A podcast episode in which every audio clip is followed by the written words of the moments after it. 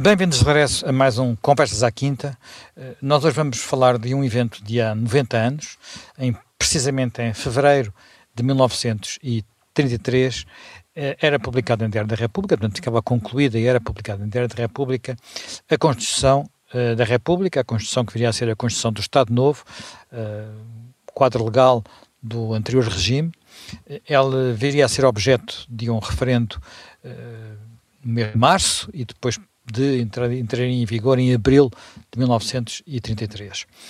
Uh, Jaime, Jaime Gama, que Constituição era esta? Isto era uma Constituição muito ideológica, a Constituição do Estado Novo. O Estado Novo tinha uma, uma ideia que era o, o corporativismo.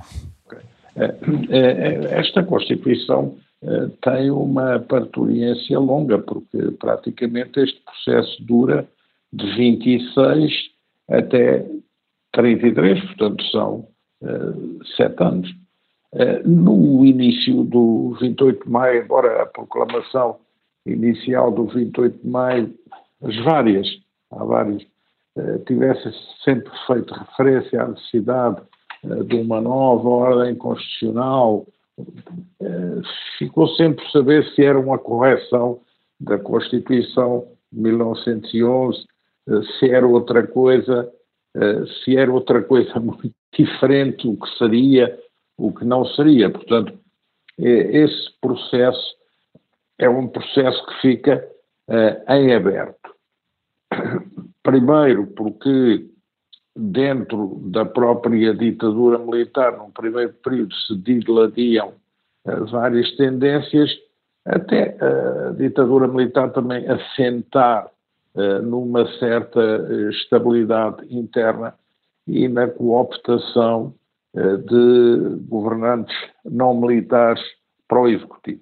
E mais à frente, com, digamos, a persecução da experiência da ditadura militar, começa a pôr-se a questão de ser necessária uma lei fundamental, quer dizer, alguma coisa mais estruturada para organizar o funcionamento do que tenderia a ser menos uma situação e mais um regime. E qual seria esse regime? Também entre os partidários do 28 de maio as ideias eram diferentes. Havia um sector mais radical à direita, um sector integralista, um sector mais perto dos modelos que estavam já implantados em Itália e daquele que estava a marchar para ser implantado na Alemanha, e, e, também era muito seguida a experiência aqui no país ao lado, em Espanha, com a, a ditadura de Primo de Rivera, que era feita dentro do quadro da monarquia de Alfonso XIII, numa primeira versão como uh, diretório militar, ainda com uh, Primo de Rivera, depois diretório civil, ainda com Primo de Rivera, e depois numa evolução para o general Berenguer e depois para o almirante Aznar, que convoca eleições municipais e essas eleições municipais dão em toda a Espanha uma vitória uh, aos republicanos, isso leva à abdicação do rei e à proclamação da República. Isso também provocou aqui uh, alguma interrogação. Será que este eh, nosso regime de ditadura militar é uma coisa frágil? Isto precisa aqui de qualquer estrutura que solidifique uh, um pouco isto. E uh, já em 1929, num discurso que Salazar faz uh, aos representantes dos municípios, Salazar é na altura ainda ministro das Finanças, ele fala uh, na necessidade de uh, a ditadura militar uh, gerar um estatuto constitucional, porque isso era, no fundo, a sua missão.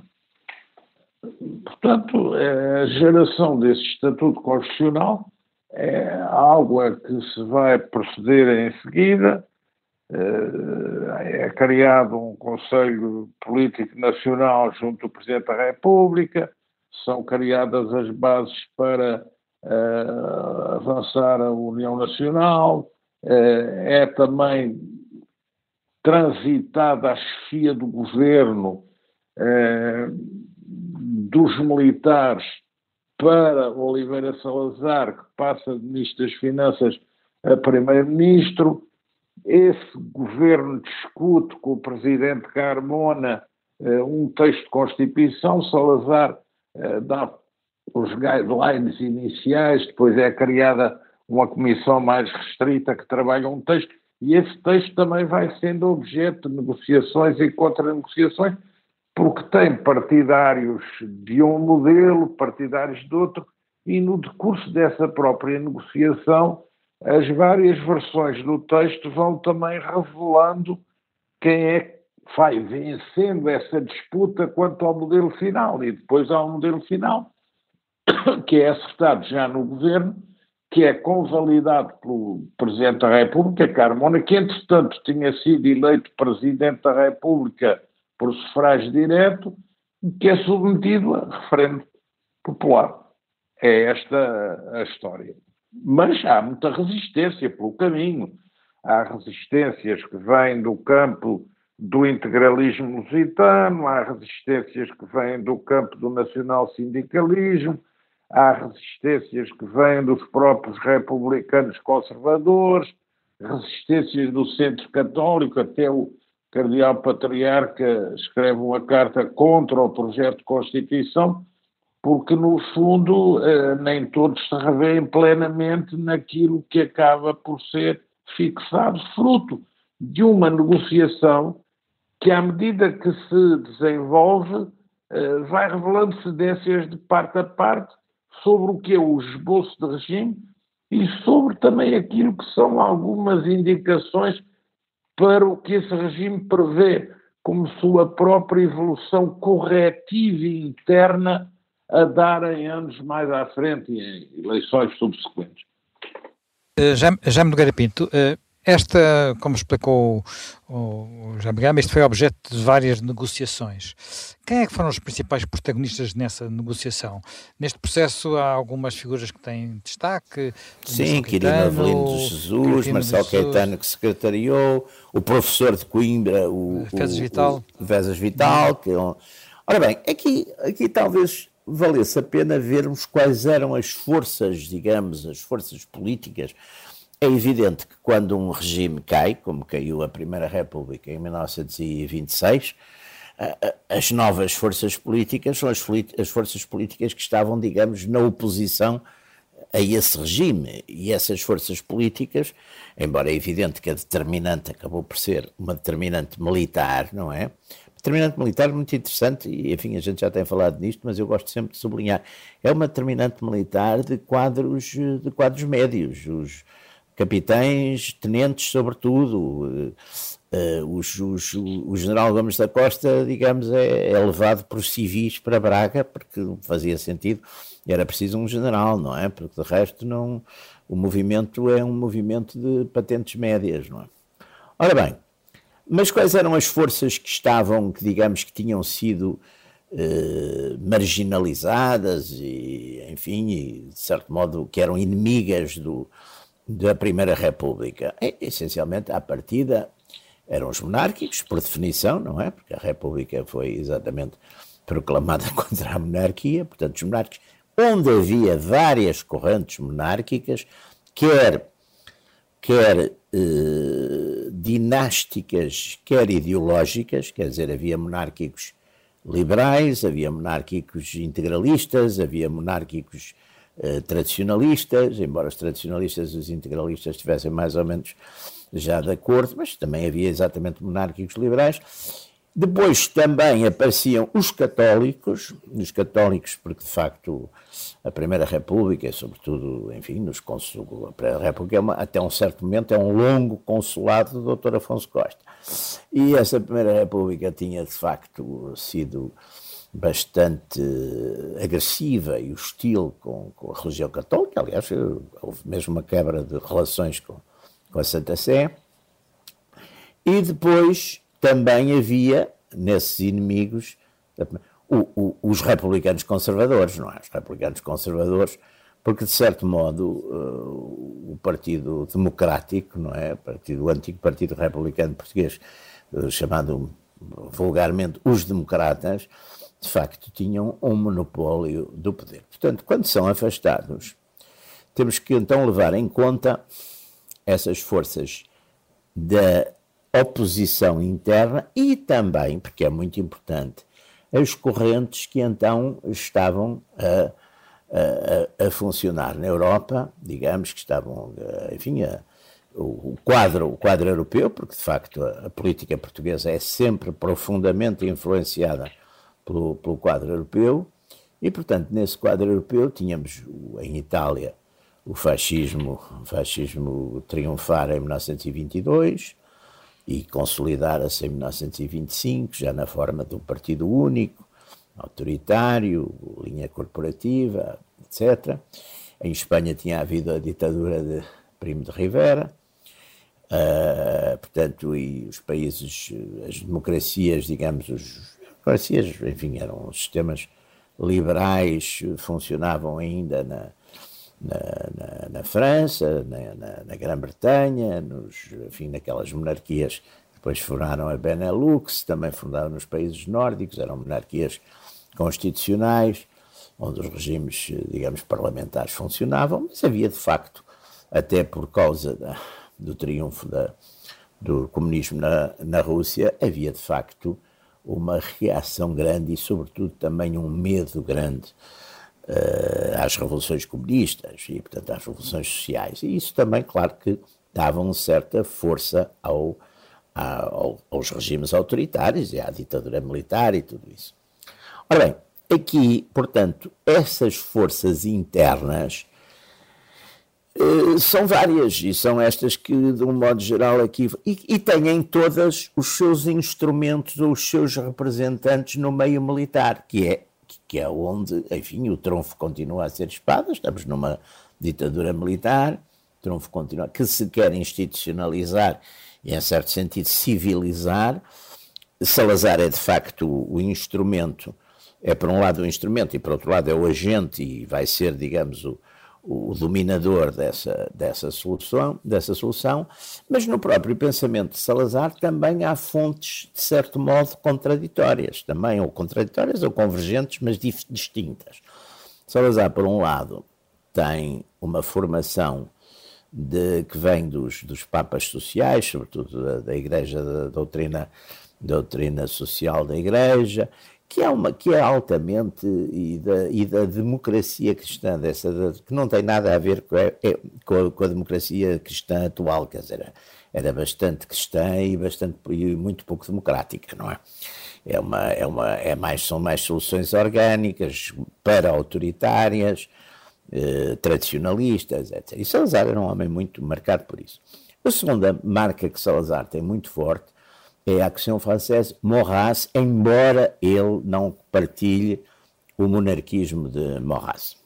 Mas é um racional, é um homem muito racionalista, muito racional, como Maurras, não tem, não tem estados de grandes estados de espírito passionais, portanto tem muito toda a sua toda a sua lógica e a sua demonstração é uma demonstração muito baseada na experiência histórica e a experiência histórica antidemocrática de Salazar era a da Primeira República, no fundo, a ideia.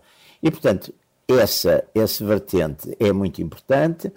Depois há, de facto, os monárquicos que querem, que estão com a esperança da restauração, os católicos que gostariam de ter abolida a lei da separação e, e, e, voltar a haver de facto uma certa convergência da Igreja e do Estado.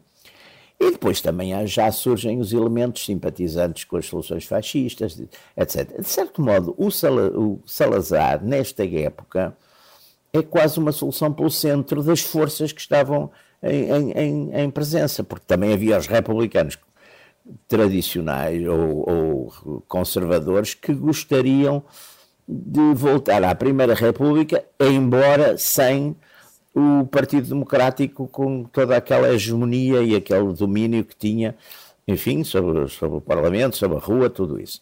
E, portanto, é deste, é deste conjunto de forças que nasce, de facto, o texto o texto constitucional, não é? Que traduz, de facto, uma relação de poder entre, entre estas várias correntes.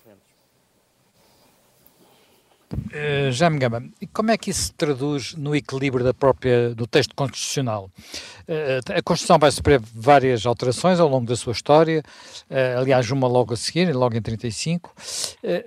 inicialmente era uma Constituição já abertamente autoritária que depois foi arranjando eleições para se legitimar ou, pelo contrário, foi uma Constituição que se foi tornando mais dura, designadamente quando tirou o direito de voto direto para a, presidência da República? É, é, a Constituição é, é uma arquitetura e o desenho para uma lei fundamental e procura também resolver o que eram os problemas da transição da ditadura militar para um regime civil. E isso é óbvio nas preocupações de quem redige a Constituição.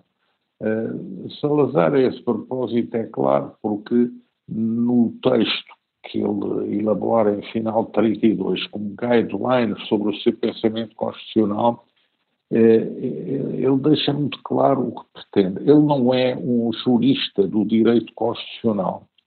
E, portanto, ele vai necessitar sempre muito, por exemplo, de César Vital e até do próprio Marcelo Caetano para a redação dos textos. Ele é alguém que vem eh, das finanças públicas e que tem uh, ali o dogma do equilíbrio das contas e da gestão correta dos bens do Estado e do efeito que isso pode ter numa economia próspera.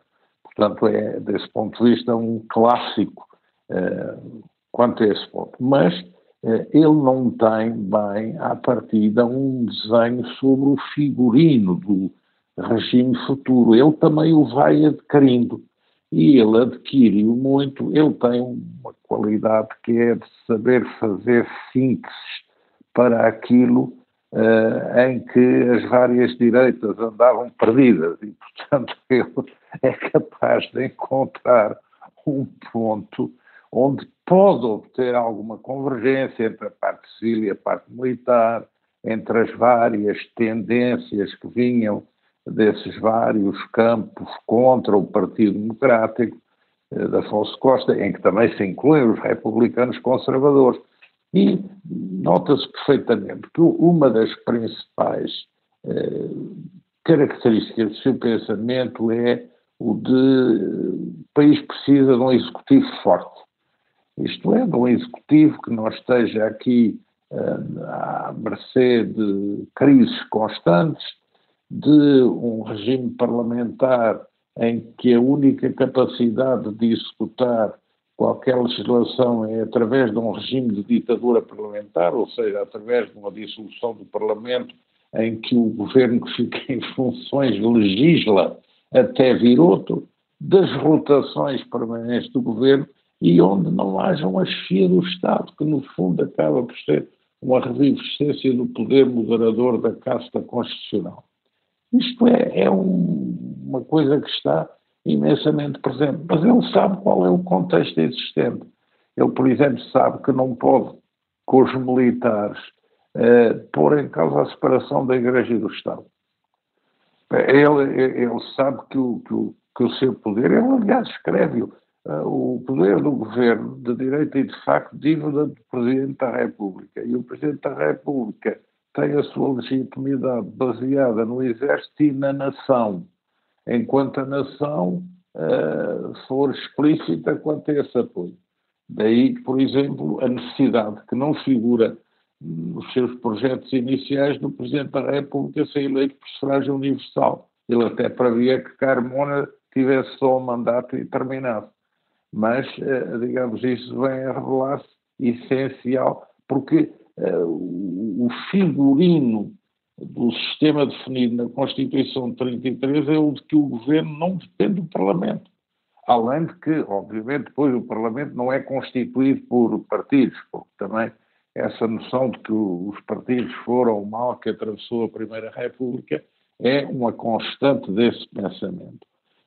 Depois também a necessidade de incorporar alguns direitos sociais, aqui já vistos na perspectiva da doutrina social da Igreja, mas o modelo de que Salazar faz a apologia é o da Constituição de Weimar. Ele é muito explícito na defesa da Constituição de Weimar. Por sinal, é um dos inimigos jurados de Hitler. Hitler faz toda a sua campanha de acesso ao poder para destruir a Constituição de Weimar. Há aqui, há aqui, uma certa coincidência, digamos, a subida de Hitler ao poder ocorre ao mesmo tempo. Não há influência direta entre uma coisa e outra. Portanto, eh, poderá haver influência do, não, isso, do Estado da Itália, da Alemanha, não. Não, não, isso aí é nítido que não. Uh, houve sempre reserva e houve sempre desconfiança. Uh, portanto, é nítido que não. A influência da Itália até em Portugal é muito mais sobre o nacional-sindicalismo. Aliás, não é por acaso que a preceder a dissolução do nacional-sindicalismo, Salazar publica várias notas oficiosas em que põe em cena a questão do envolvimento da Itália com Mussolini num projeto de partilha das colónias portuguesas e depois apresenta publicamente o nacional-sindicalismo como um movimento comandado a partir do estrangeiro. Portanto, aí também há uma delimitação eh, muito interessante. Mas, digamos, o figurino constitucional é, é, um figurino que procura estabelecer a arquitetura. E depois, eh, na sua prática, vai também recorrer à supressão teoricamente temporária dos direitos que a própria Constituição concede, considerando que ainda não há evolução adequada para que esses direitos sejam plenamente assumidos, havendo sempre uma demarcação muito clara de princípio em que, digamos, o regime político não assentava numa legitimidade derivada dos indivíduos, mas sim numa legitimidade derivada da nação una. Portanto, aqui é o corte com a democracia liberal, individualista, mas sem rejeitar o princípio do sufrágio universal, porque quer o presidente, quer o parlamento são eleitos por sufrágio universal. O que é que isso significa quanto ao recenseamento, depois quanto à liberdade estabelecer campanhas, quanto à organização das correntes políticas. Aliás, numa das crises logo no, da elaboração da Constituição é que o general José Vicente Freitas, que tinha sido primeiro-ministro da ditadura militar, entende que a União Nacional não deve ter o um monopólio da representação política e é apresentada por militares, digamos, conservadores republicanos, o projeto de criação de uma aliança republicana como organização política eventualmente concorrente da União Nacional. Portanto, esse debate permanece durante o próprio período em que o projeto de Constituição é discutido no seio daqueles que formaram, digamos, o quadro do qual sai a Constituição de 33. Uh, Jaime Nogueira Pinto, uh, estas, esta, esta, esta tensão, uh, até que ponto tem influência, na, por exemplo, há uma, há uma questão que é sempre muito importante, que é a relação entre uh, o Presidente do Conselho e o Presidente da República. Uh, como é que isso fica, digamos, plasmado na Constituição? Porque, em princípio, o, o, Presidente do Conselho deveria responder ao Presidente da República, Exatamente, mas há sempre aqui uma relação... Exatamente, seria do Presidente da República que era livremente eleito pela, pela, pela totalidade, até 58, até à reforma de 58, não, 59 até à reforma depois consequente da, enfim, do caso do, do general Delgado, em que de facto Salazar achou que, que, que, era correr um risco e, portanto, passou a fazer a eleição do Presidente da República por colégio eleitoral. Mas até aí, de facto, a ideia era que o Presidente da República, que era um militar, quer dizer, embora não estivesse isso escrito na, na Constituição, mas o entendimento era que, que era um militar, até porque Salazar teve sempre a noção, e o professor Borges Macedo até usava, e lembra-me perfeitamente dele um dia me dizer isso. Ai, sabe que eu descobri, concluí que o Salazar tinha de facto um partido político, mas não era um partido político, não era a União Nacional, chamava-se Exército Português. Ou seja, o, não era o partido político no sentido, é o poder constituinte. Salazar sempre achou que devia o seu poder essencialmente aos militares, que, tinham sido, digamos, quem lhe o tinha transmitido, que o tinham chamado e quem lhe tinham transmitido esse poder. E, portanto, ele, mesmo para além, da, além das obrigações constitucionais, no fundo, isso fazia-se essencialmente através de praxes, não é? O Presidente da República, eh, no Estado Novo, foi sempre um militar. Foi o, foi o, foi o Marshal Carmona, depois foi o Cruzeiro Lopes, depois foi o Américo Tomás. Portanto, era sempre um militar. Eh, agora, claro que esse militar, de certo modo, acabava por ser o presidente do Conselho, até pelo mecanismo da, de ser o candidato da União Nacional, acabava por ser, eh, no fundo, Salazar que.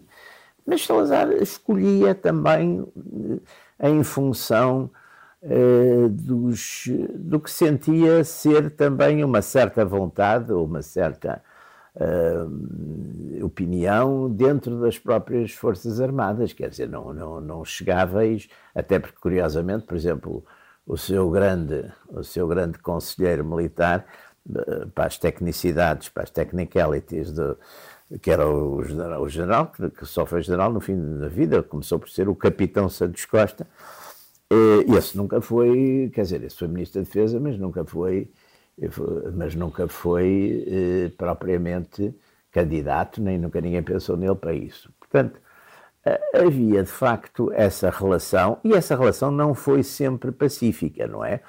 Há, há, há casos, por exemplo, na intervenção de Portugal na Guerra Civil de Espanha, os militares, representados um bocado por Carmona, querem nitidamente uma maior intervenção. Quer dizer, o, um, o, o, engenheiro José Luís Andrade, que agora fez um, se doutorou em Navarra com uma tese exatamente sobre, sobre essa intervenção, chama muita atenção para essa, para essa questão de, de, de uma tensão de, nas na intervenção portuguesa na, na, Guerra Civil Espanhola, os militares gostariam de uma intervenção mais forte e Carmona, de certo modo, aí representa isso.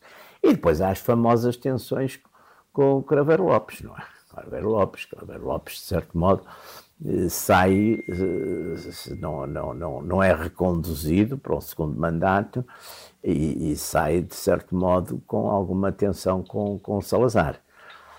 Portanto, eh, aí Salazar fazia, de certo modo, o esquema constitucional, digamos assim, era reconhecer através dessa praxe que o, que o Presidente da República era sempre um militar, no Estado Novo, era sempre um militar, era reconhecer, digamos, que o, que o, que a Presidência da República rep, representava, como era eleito até 58 por, por, por, por sufrágio universal, representava, de certo modo, a soberania nacional e depois escolheria livremente o Presidente do Conselho.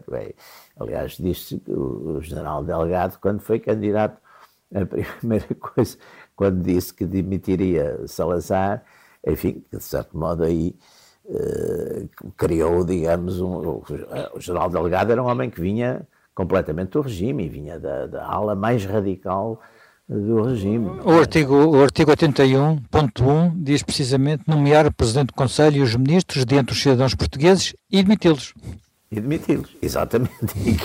E, o general Delgado disse exatamente que demitiria, demitiria Salazar. Portanto, uh, era essa, digamos, a letra, embora, enfim, de certo modo, uh, havia aquela coisa que o Dr. Marcelo Caetano chamava uma Constituição bicéfala, bicéfala no sentido que o Presidente do, do, da República e o Presidente do Conselho, de certo modo, tinham aqui alguma eram é quase como que rivalizavam na, na, na chefia política do Estado. Mas na prática, de facto, uh, o, poder, o poder era entendido como sendo o poder de Salazar, embora Salazar tivesse sempre muita atenção aos militares, aos militares, tinha sempre muita atenção, até muito tarde, mesmo as, as, eh, as, as uh, remodelações ministeriais, ele não pedia o coisa, mas dava conhecimento dava conhecimento antecipadamente.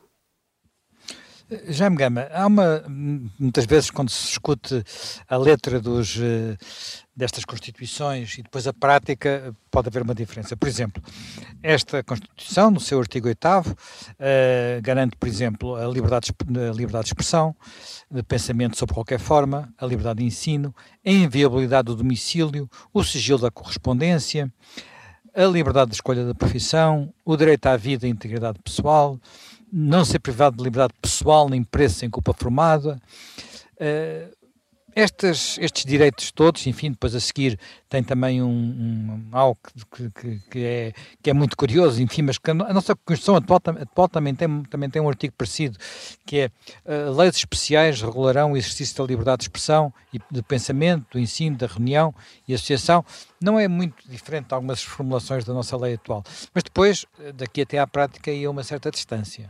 Sim, mas... Um a filosofia do documento estruturante não punha em causa essa parte da Carta Constitucional, pelo menos, já não digo das outras Constituições, nem sequer da Constituição de 1911, porque os professores de Direito Constitucional à época, mesmo em Portugal, e mesmo os mais conservadores, eh, em cujo environment convivia Oliveira Salazar consideravam esses pontos uma espécie de adquirido do positivismo do direito constitucional de Leão Duguy e, portanto, a incorporação dessa parte num texto constitucional, sabe-se lá, era qualquer coisa que não passava pela cabeça abolir, como alguns outros radicais pretenderiam. E também não passava pela cabeça excluir a incorporação desse novo parâmetro do constitucionalismo que eram os direitos sociais.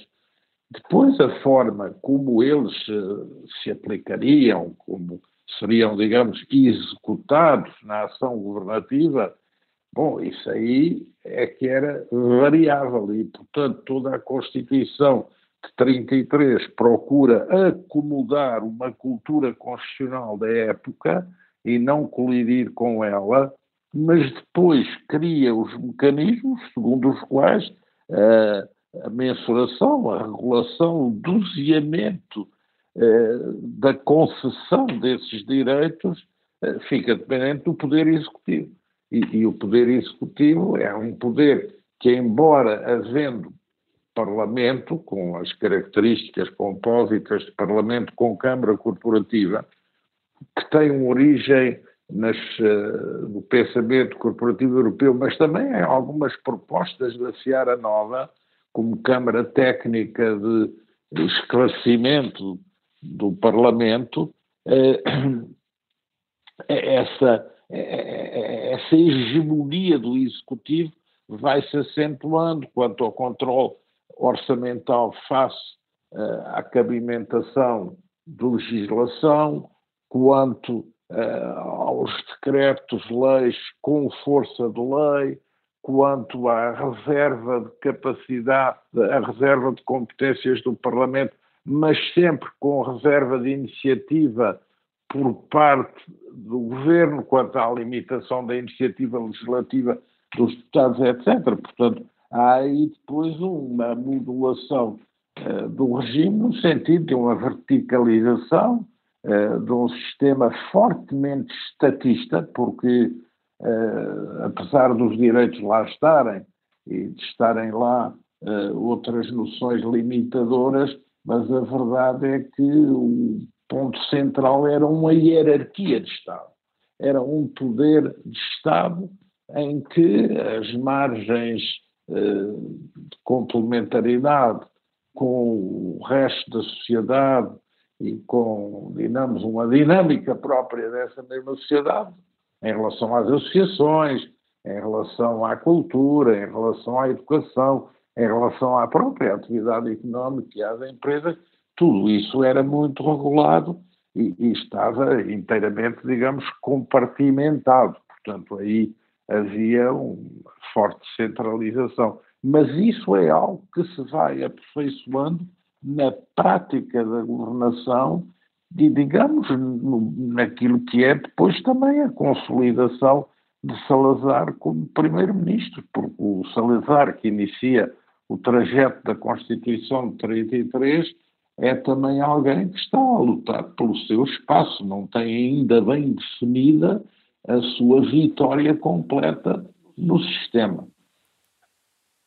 Jaime, Jaime Garapino, precisamente este, este aspecto da, da organização da economia, o, o, o, enfim, a, a, liberdade dos cidadãos, mas também a liberdade das empresas, de alguma forma, era, era limitada, porque havia a necessidade de, de cooperar, havia princípios às vezes considerados...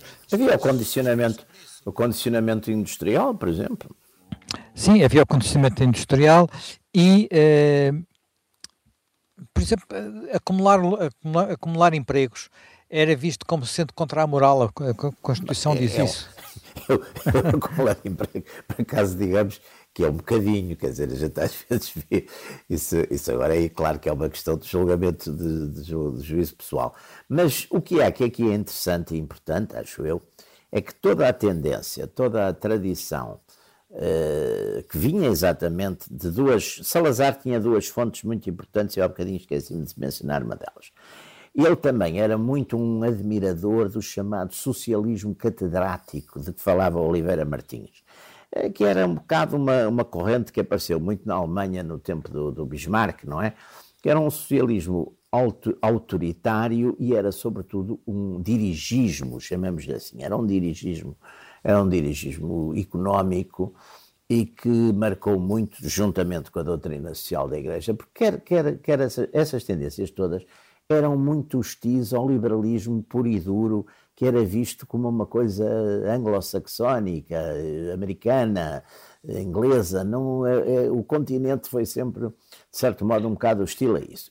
E mesmo as, as, as várias versões da doutrina social da Igreja e dos e das, enfim, das encíclicas papais, até talvez há centésimos anos do, do, do, de João Paulo II, que é já mais pró-liberal, digamos assim, em termos, em termos económicos, é evidente, em termos económicos, a Igreja também teve sempre uma tradição forte de intervencionismo, de moralização, quer dizer, nunca acreditou na mão invisível. E, portanto, é evidente que, as, que, que, o, que, que, o, que o texto da Constituição e, e a inspiração corporativista, não é? Aliás, um homem que foi muito importante neste, uh, enfim, nessa questão do trabalho, António Júlio Castro Fernandes, tinha, aliás, escreveu um livro, publicou um livro sobre corporativismo fascista, que, que, em que havia de facto aqui algumas influências nesse aspecto. Não há dúvida que houve algumas influências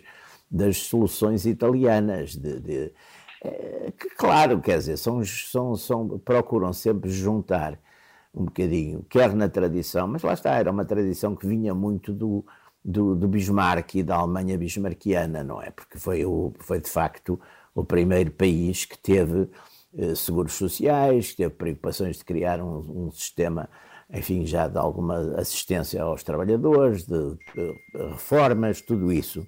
Isso tudo começou na Alemanha de Bismarck, que fez, aliás, um pacto, de certo modo, com os próprios. Mas sobre isso não há aqui grande coisa na Constituição, pelo menos na versão de 43. Não, é? Portanto, não, há, não há grande não, versão, mas, mas há, há um A versão 43 coloca, coloca o, digamos isso na sociedade. A sociedade é que é, deve promover e favorecer instituições de solidariedade, Exatamente. previdência, mutualidade. Portanto, é. É, é, mas é um, há um, há um, há um espírito... depois para o, para o Estatuto do Trabalho Exatamente, Nacional, é que é um diploma complementar da Constituição. Exatamente, há um espírito, e há um espírito de facto, há um espírito social, chamamos-lhe assim, uh, há um espírito social nas questões, nas chamadas questões de economia e sociedade, não é? De económico-sociais, há uma há sempre um certo, uma linha também, de certo modo, intervencionista e autoritária, e de onde vinham também, enfim, como, como, como também vinham, por exemplo, as, as questões do condicionamento industrial que se dedicava, procuravam exatamente criar indústrias ou proteger as indústrias locais contra, eh, através das importações, contra os, digamos, taxando, por vezes altamente, os produtos que poderiam fazer concorrência exatamente para proteger o desenvolvimento de indústrias locais, não é? Entretanto, esgotámos o nosso tempo, o tempo voa, portanto, terminamos mais este Conversas à Quinta. Regressamos dentro de uma semana com um novo tema.